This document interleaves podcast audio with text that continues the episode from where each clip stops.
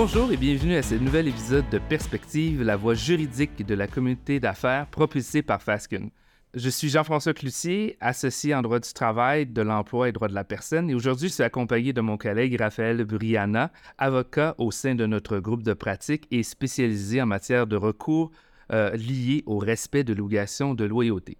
Et justement, aujourd'hui, Raphaël, on va aborder euh, ce sujet donc de l'étendue de l'obligation de loyauté d'un employé et peut-être dans un premier temps, justement, définir cette notion de loyauté ou d'obligation de loyauté.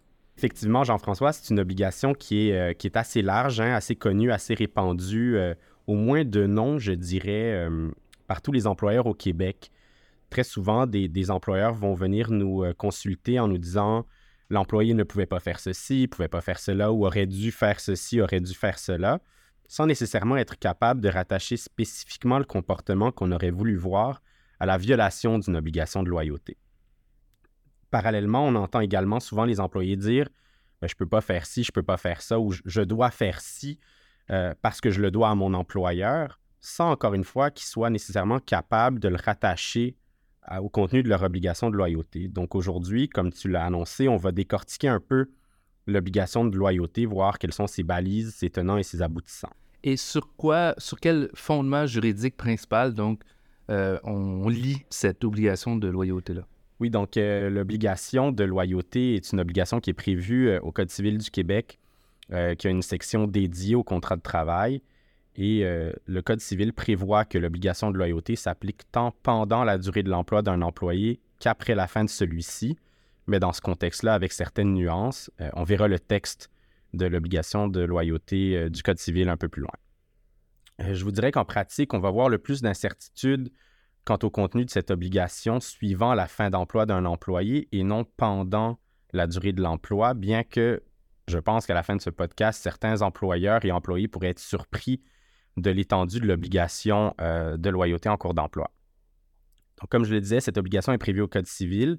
Elle est implicite à un contrat d'emploi et ne doit donc pas nécessairement être écrite afin de trouver application par opposition, euh, par exemple, à une clause de non-sollicitation ou à une clause de non-concurrence avec laquelle il ne faut pas confondre l'obligation de loyauté. On verra ça un peu plus loin. Euh, donc, le Code civil euh, prévoit essentiellement que, en cours d'emploi, le salarié, outre qu'il est tenu d'exécuter son travail avec prudence et diligence, doit agir avec loyauté et honnêteté et ne pas faire usage de l'information à caractère confidentiel qu'il obtient dans l'exécution ou à l'occasion de son travail suivant la fin d'emploi, le deuxième paragraphe euh, de cet article-là prévoit que les obligations survivent pendant un délai raisonnable après la cessation du contrat et survivent en tout temps lorsque l'information réfère à la réputation et à la vie privée d'autrui. Donc on voit bien que le contenu de cette obligation est assez large et vague et la jurisprudence est venue établir son contenu de manière un peu plus précise.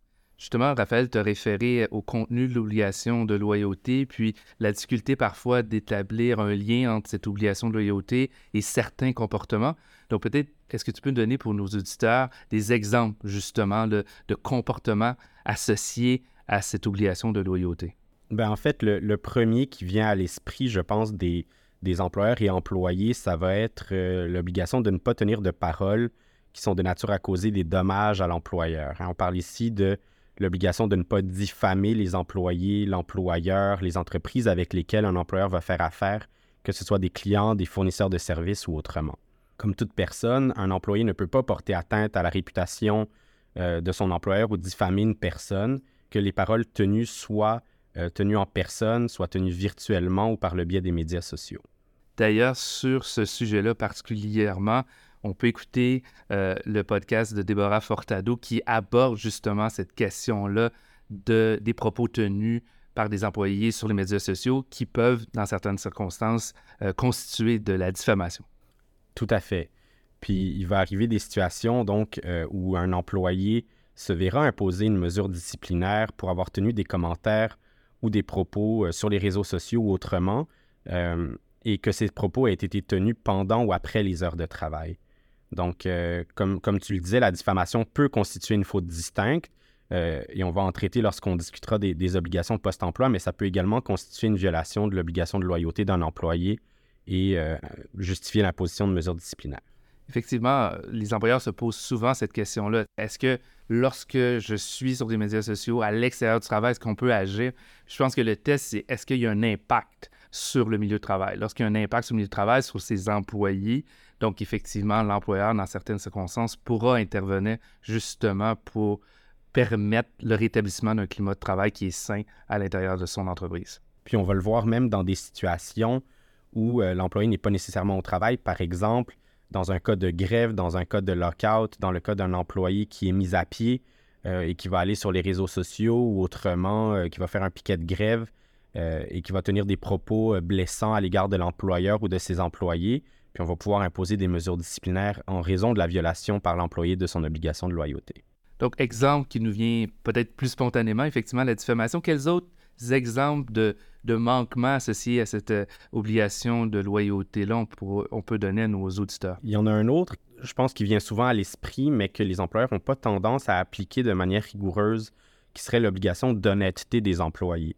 Hein, on va inclure euh, dans cette obligation-là euh, tout type de mensonges qu'un employé pourrait tenir, notamment euh, dans le cadre d'enquêtes qui sont menées par les employeurs. Je pense à des enquêtes de harcèlement psychologique, euh, des enquêtes suivant un vol ou une fraude, une violence au travail, où on va rencontrer un, employé qui va essentiellement mentir à l'employeur, que ce soit pour protéger un collègue ou pour se protéger lui-même s'il est la personne présumée avoir commis un geste déplacé. On, va souvent voir le mensonge comme un facteur aggravant, mais euh, ça peut également constituer une faute distincte, notamment lorsque euh, les gestes reprochés à l'employé, lors de l'enquête ne permettent pas d'imposer une mesure disciplinaire. Par exemple, on arrive à la conclusion que ce qui s'est produit est une simple erreur, ne justifie pas l'imposition d'une mesure disciplinaire, mais on va quand même sanctionner l'employé qui a menti dans le cadre de l'enquête euh, et imposer une mesure disciplinaire en raison de ce mensonge-là. Le mensonge va également pouvoir constituer une faute lorsqu'il loge puis on, voit ça de plus en plus, euh, malheureusement, les, plaintes manifestement frivoles à l'égard d'un employé ou dirigeant. Euh, je, pense, notamment aux plaintes d'harcèlement qui peuvent être logées parfois de manière anonyme. Euh, les politiques d'entreprise vont généralement prévoir et devraient prévoir. Si elles ne le prévoient pas, vous pouvez nous contacter pour qu'on modifie vos politiques, mais vont prévoir la possibilité pour un employeur d'imposer des mesures disciplinaires à des employés qui logent des plaintes manifestement frivoles. Puis ça pourrait constituer une violation de l'obligation de loyauté parce qu'en logeant cette plainte-là, l'employé n'est pas honnête avec son employeur. Et à cet égard-là, vous pouvez également écouter le podcast de notre collègue Cynthia sur justement la gestion des dossiers de harcèlement psychologique et elle aborde de façon plus spécifique là encore euh, cette question-là des plaintes euh, de fait de mauvaise foi ou de façon frivole. Donc, Raphaël, peut-être euh, nous préciser jusqu'à quel point cette obligation de loyauté-là qu'un employé a envers son employeur peut l'obliger à dénoncer certains types de situations, certains manquements qu'il constate dans son milieu de travail. Oui, donc c'est sûr que l'obligation de loyauté va jusqu'à imposer à l'employé une obligation de divulguer certains gestes, mais pas tous. Hein. ça ne va pas jusqu'à forcer un employé à divulguer, par exemple, une situation euh, problématique telle une situation d'harcèlement dont il est le témoin, ou par exemple l'employé qui est euh, approché par d'autres pour quitter en bloc pour se rendre chez un concurrent qui déciderait de rester, il n'a pas nécessairement l'obligation d'aller voir son patron pour lui dire plusieurs employés sont en train de considérer faire un changement d'emploi. Donc de dénoncer ses collègues face à leur projet de quitter l'entreprise. Exact. Cependant, euh, l'employé qui serait témoin d'un geste euh, tel une fraude, un vol, euh, aurait, par son obligation d'honnêteté et de loyauté, l'obligation de divulguer ce geste-là à son employeur. Donc, est-ce que selon le poste occupé ou l'importance du poste occupé par l'employé, cette obligation-là de dénoncer des situations problématiques constatées sur les milieux de travail peut varier? Tout à fait.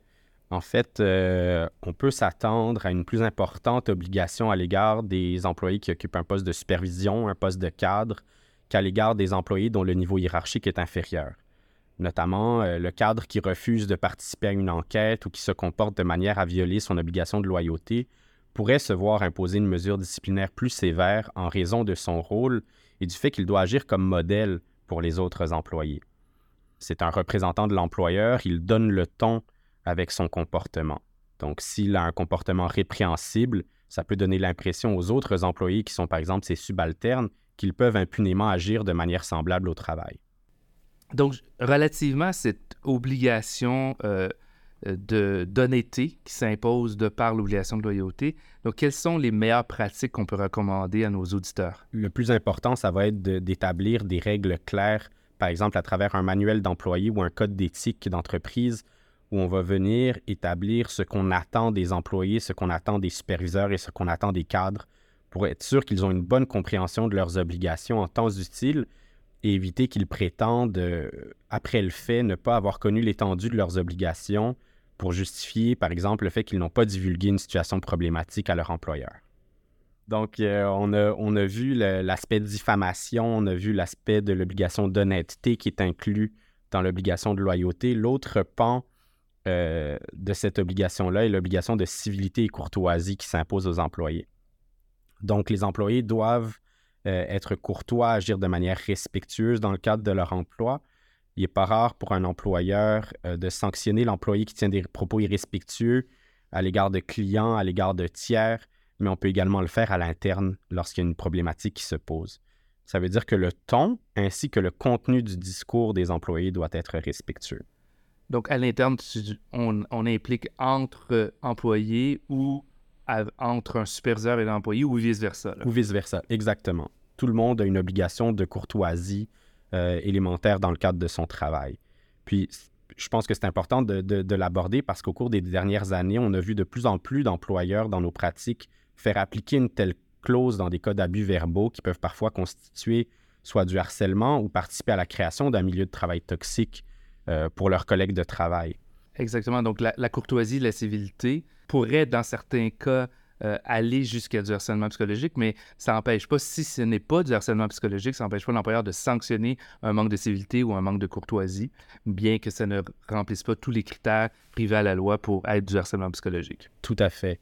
L'employeur va avoir une obligation de, de, prévenir le harcèlement, puis le prévenir, ça peut passer par sanctionner des, propos avant qu'ils ne deviennent, euh, qu'ils ne rencontrent la définition de harcèlement psychologique. Donc, s'il y a plusieurs années, les arbitres et tribunaux euh, pouvaient accepter parfois une défense d'employés euh, qu'on appelle entre guillemets la défense de shop talk.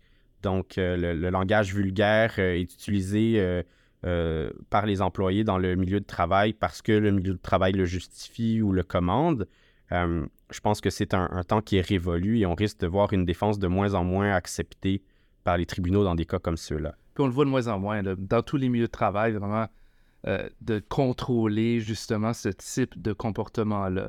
C'est pas plus acceptable dans une usine que dans un milieu professionnel d'avoir des propos vulgaires. Et je pense qu'effectivement, les tribunaux vont vers cette euh, voie-là qui, on doit le dire, est la bonne voie. Encore faut-il que l'employeur et ses représentants donnent l'exemple en tenant un discours respectueux, comme on en discutait il y a quelques minutes, et on peut même s'attendre et imposer une obligation tout aussi forte, sinon plus forte, aux représentants de l'entreprise.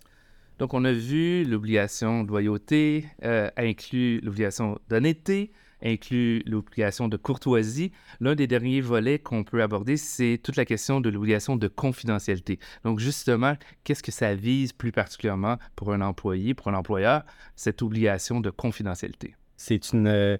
c'est une interdiction, en fait, qui, qui, qui empêche à l'employé de divulguer des informations confidentielles apprises dans le cadre de son emploi. On peut penser, par exemple, au secret professionnel du médecin, de l'ingénieur, de l'avocat, euh, qui a cette obligation déontologique de conserver certaines informations confidentielles. Ça implique également, par exemple, le département des ressources humaines qui doit garder confidentielles les informations d'employés de l'entreprise. Ça implique pour tous les employés, même ceux qui ne sont pas astreints à un code de déontologie, euh, ça implique également de ne pas divulguer des informations sensibles, par exemple les informations financières de l'entreprise, liste de prix, liste de clients. Par contre, il ne faut pas penser que tout ce qu'une personne apprend dans le cadre de son emploi est confidentiel. On va regarder, d'une part, par exemple, le type d'information dont il est question. S'agit-il vraisemblablement d'informations qui ne sont pas connues du public, informations qui devraient rester confidentielles? Et on va également regarder la manière dont l'employeur la protège. D'où l'importance pour un employeur d'avoir dans ses contrats euh, des clauses de confidentialité pour les employés, de se doter d'une politique de confidentialité et de ne pas donner accès à toutes les informations de l'entreprise à tous les employés pour éviter euh, que l'information puisse être divulguée à l'externe. Par exemple, seuls les employés qui devraient ou qui doivent accéder à certaines informations doivent pouvoir y avoir accès. Il faut donc mettre en place des mesures de protection adéquates, que ce soit des documents numérisés qui contiennent des mots de passe pour y accéder ou des filières de documents confidentiels qui sont barrés à clé pour éviter qu'un employé qui ne devrait pas y accéder puisse facilement y avoir accès. On a abordé le contenu de cette obligation de loyauté. Maintenant, si on aborde la question du moment, donc quand s'applique-t-elle, quand continue-t-elle à s'appliquer? Que l'obligation de loyauté s'applique en tout temps pendant la durée de l'emploi d'un employé, comme on l'a vu. Puis comme on, on, en a discuté, elle s'applique même dans des situations où l'employé n'est pas au travail, par exemple un cas de grève, lockout, mise à pied. Évidemment, donc on pourra sanctionner l'employé qui pose des gestes contraires à son obligation de loyauté, même s'il n'est pas au travail activement. Donc peut-être nous donner des exemples justement de, de l'application de cette obligation de loyauté-là dans, le contexte, dans un contexte syndiqué.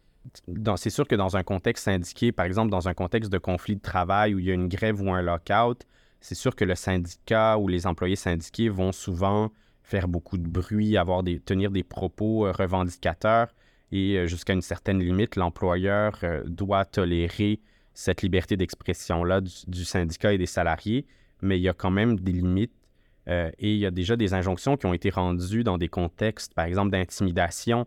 je pense notamment à une décision qui a été rendue en 2014 où des salariés syndiqués se présentaient sur les lieux de l'école de la fille d'un des dirigeants de l'employeur avec des panneaux offensants il y avait un, camion qui, circulait au centre-ville de Montréal avec des écriteaux également offensants. Puis la, Cour supérieure a rendu des ordonnances pour faire cesser ce comportement-là. Donc, euh, la liberté d'expression, tant du syndicat que des salariés, euh, existe, mais elle a quand même des limites, même dans le contexte d'un conflit de travail. Tout à fait. Il y a des droits qui s'opposent. Dans le fond, il y a le droit d'association, donc de pouvoir faire des revendications, mais qui s'opposent justement à l'obligation de loyauté, puis tout le respect euh, de la réputation de la personne, de son atteinte à sa dignité, au respect de sa vie privée, comme dans le cas, dans l'exemple euh, très pertinent que tu nous as donné. Donc, s'applique cette obligation euh, de loyauté en cas de grève ou de l'encadre. Dans quelles autres circonstances on voit quand même le maintien de cette obligation de loyauté? L'autre exemple qui, vient à l'esprit euh, peut-être un peu spontanément, c'est le, cas d'une mise à pied euh, où un employé, pendant cette période-là, son lien d'emploi avec l'employeur est maintenu, donc son obligation de loyauté également est maintenue pendant cette période. Et, ce, malgré qu'il n'offre pas de prestation de travail. Donc, on pourrait penser, donc pas de prestation, pas d'obligation, mais effectivement, oui, maintien de cette obligation. Et donc, s'il pose des gestes qui sont de nature à causer des dommages à l'employeur, il pourrait être, être sanctionné, bien qu'il n'ait ne soit pas activement euh, au travail. Puis souvent, donc, cette suspension-là, par exemple, disciplinaire, va être purgée au retour, donc s'il y a rappel au travail. Donc, c'est à ce moment-là que la suspension va être purgée, souvent remise à l'employé. Tout à fait. Les mêmes considérations vont s'appliquer au cas d'un employé qui n'est pas en mise à pied, mais qui est en suspension avec solde ou sans solde, euh, et qui tient des propos, par exemple, désobligeants euh, sur les réseaux sociaux ou qui viole son obligation de loyauté en, euh, autrement à l'égard de son employeur. Au niveau, euh, donc on a bien défini, je pense, Raphaël, qu'est-ce que l'obligation de loyauté inclut pendant la durée de l'emploi. Qu'est-ce que ça exclut par ailleurs? En fait, euh, ça, exclut le fait pour un employé, par exemple, de se chercher un nouvel emploi et d'avoir à le divulguer à son employeur. Donc, un employé qui serait en, en recherche active d'emploi n'a pas à le divulguer et l'employeur qui apprend euh, indirectement, par exemple, une telle démarche de son employé ne pourrait pas le sanctionner sur la base du fait qu'il viole son obligation de loyauté. Oui, parce qu'en fait, il n'y a pas de violation à la base en principe, à moins qu'évidemment on fomente un complot pour nuire éventuellement l'employeur, mais en principe, l'esclavage est aboli et on a droit de se chercher un nouvel emploi. Et donc, euh, il n'y aura pas de contravention en ce sens-là. Donc, on a fait le tour, je pense, de ce qui est l'obligation de loyauté pendant l'emploi. Qu'en est-il après l'emploi. Donc, comment survit cette obligation de loyauté-là et qu'est-ce que ça implique? C'est là que je dirais que l'obligation de loyauté de l'employé devient un peu plus dans une zone grise. Hein, l'obligation, on, dit, est plus faible à la fin de l'emploi, puisqu'un employé a alors normalement le droit de travailler pour une autre entreprise, que celle-ci soit concurrente ou non. Et on ne peut donc pas s'attendre à ce qu'un employé agisse dans le meilleur intérêt de son ancien employeur lorsqu'il travaille pour son concurrent. Et c'est là que toute ton expertise prend son sens. C'est là que souvent tu vas être contacté par nos clients pour justement prendre des recours pour quand même euh, veiller au respect de cette obligation de loyauté. Exactement. Donc, euh, puis on, va le voir souvent en matière d'obligation de confidentialité. Comme on l'a vu euh, au, tout début, le, Code civil prévoit que cette obligation de confidentialité continue de s'appliquer pendant ce qu'on appelle un délai raisonnable suivant la fin d'emploi, sauf en ce qui concerne la réputation et la vie privée de certaines personnes. Mais pour ce qui est, par exemple, des informations financières, des informations sensibles d'un employeur, l'obligation de, loyauté de l'employé est assez restreinte. Donc, euh, c'est quoi un délai raisonnable? Ben, ça dépasse rarement quelques mois, d'où l'importance pour des employeurs d'instaurer des politiques claires, d'avoir des clauses de confidentialité dans des contrats d'emploi qui vont prévoir que les informations sensibles que les employés ont apprises dans le cours de leur emploi demeurent confidentielles en tout temps après la fin de leur emploi obligation de confidentialité, prise de certains recours pour veiller à son respect. L'autre aspect qui peut être problématique, disons, euh, dans le cadre d'une fin d'emploi. Oui, on pense toujours à la diffamation, surtout lorsqu'un employé, par exemple, euh, a été congédié, il est insatisfait ou il y a beaucoup d'émotions. Euh, de son côté, on va voir des cas de, de, diffamation, surtout sur les réseaux sociaux, auprès de clients, auprès d'autres employés de l'entreprise. Euh, donc, l'obligation de loyauté de l'employé va l'empêcher de tenir de tels propos suivant la fin de son emploi. Encore une fois, que ces propos soient vrais ou faux. Ça ne veut pas dire, comme on a dit, que l'obligation de loyauté dure un certain temps après la fin d'emploi. Ça ne veut pas dire qu'après que cette obligation soit échue, l'employé peut se mettre à diffamer impunément son employeur ou ses collègues de travail. Ça veut simplement dire qu'à partir de ce moment-là, le recours de l'employeur sera uniquement un recours en responsabilité civile et non pas un recours en raison de la violation par l'employé de son obligation de loyauté. Il ne faut pas confondre obligation de loyauté et euh, clause de non-concurrence ou clause de non-sollicitation. Euh, comment, justement, dans le cadre de la fin d'emploi, faut, on distingue ces obligations-là et comment, sur la simple base de l'obligation de loyauté, l'employeur peut euh, prendre certains recours? Oui, c'est le, le, point, je dirais, qui est le plus contentieux à la fin d'emploi d'un employé. Euh, à moins que celui-ci ait une clause de non-concurrence ou de non-sollicitation prévue dans son contrat de travail, il peut livrer concurrence à son ancien employeur dès le moment de sa démission de son congédiement et même le faire de manière vigoureuse. Mais il ne peut pas le faire de manière déloyale et c'est là que l'obligation de loyauté prend tout son sens. Par exemple, un employé qui serait parti avec des documents qu'il s'est accaparés dans le cadre de son emploi, on le voit de plus en plus avec les, documents qui sont virtuels, qui sont euh, facilement copiables sur une clé USB. On voit des, employés qui démissionnent, puis avant de démissionner, ont euh, copié d'importantes portions euh, de l'information qui appartient à leur employeur, souvent en prétextant qu'ils peuvent le faire parce qu'ils ont eux-mêmes participé à la création de ces documents dans le cadre de leur emploi et prétendent donc y avoir des droits de propriété. À quel type d'informations on pense spontanément dans ta pratique? Quel type d'informations souvent justement sont copiées et en quoi donc cette information-là permet éventuellement de faire une concurrence qu'on qualifierait de déloyale? On, peut penser par exemple aux listes de prix, aux listes de clients, euh, parfois les bons de commande de certains clients pour savoir qu'est-ce qu'ils commandent, à quelle fréquence, à quel prix ils le payent.